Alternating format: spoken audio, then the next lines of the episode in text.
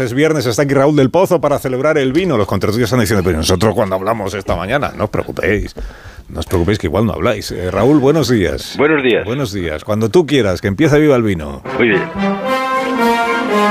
Pues eh, se hacen apuestas sobre si va a haber investidura antes del 27 de noviembre o repetición de elecciones el 14 de enero. Algunos dan la fecha del 13 de noviembre pero de momento Pedro Sánchez solo tiene 158 diputados. Ojalá merezcamos no tener ningún gobierno, decía Borges.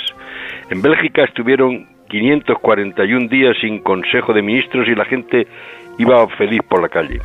En España lo mismo, en el 2016, 314 días.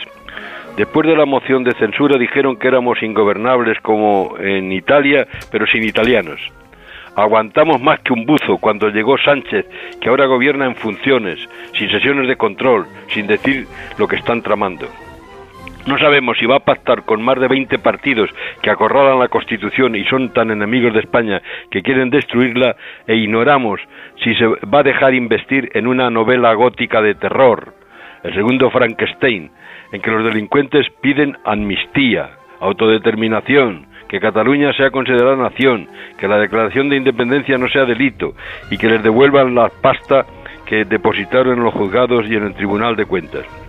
El que negocia la ley orgánica de la amnistía es el abogado de Puigdemont, procesado por narcotráfico y terrorismo.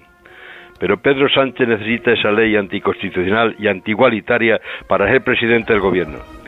Los separatistas siguen siendo una pesadilla, como lo fueron en la Segunda República.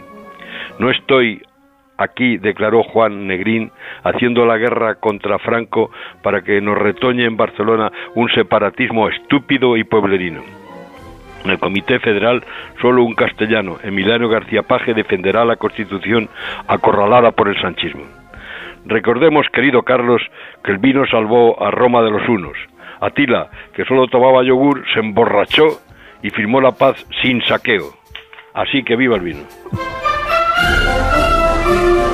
Tengas un gran fin de semana, Raúl del Pozo. Un abrazo, querido Carlos. A ver, que va a colgar Raúl. Atención, que este es el momento más esperado cada semana en la radio. Que no me da tiempo ni anunciarlo. Qué prisa por despedirse.